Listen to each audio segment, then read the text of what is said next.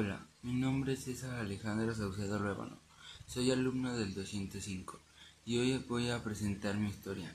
Esta historia es sobre un niño que es antisocial, siempre está callado y alejado de todos. Desde que iba al kinder, siempre fue así. Sus papás siempre se preocupaban por él y nunca realiza tácticas eh, para hablar con las demás personas.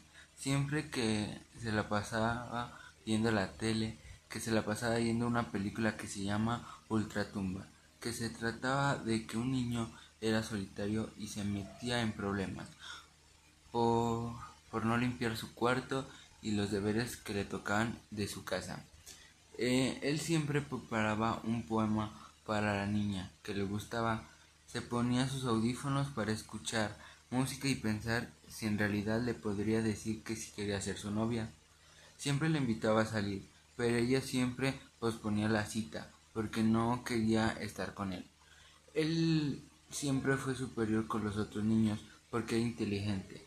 El, el de gran, grande quiere ser un luchador profesional para poder ser tetracampeón del mundo. Él mismo se basa en la influencia del personaje de su película favorita y de, y de seguir eh, su ejemplo es una gran afectividad para ser mejor persona, pero, pero su actitud es muy extrema eh, para su etapa de la adolescencia. Él siempre quiere repetir su conocimiento, pero muchos de sus compañeros no lo, no lo quieren o solo lo ignoran mínimo 5 o 10 veces por día.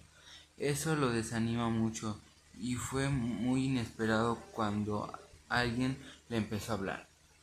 Eh, bueno, en conclusión, este, pues la verdad sí me gustó mucho este tema porque, este, todos los prefijos y sufijos, porque hay palabras que usamos muchos y, y pues somos y, y pues usamos diariamente.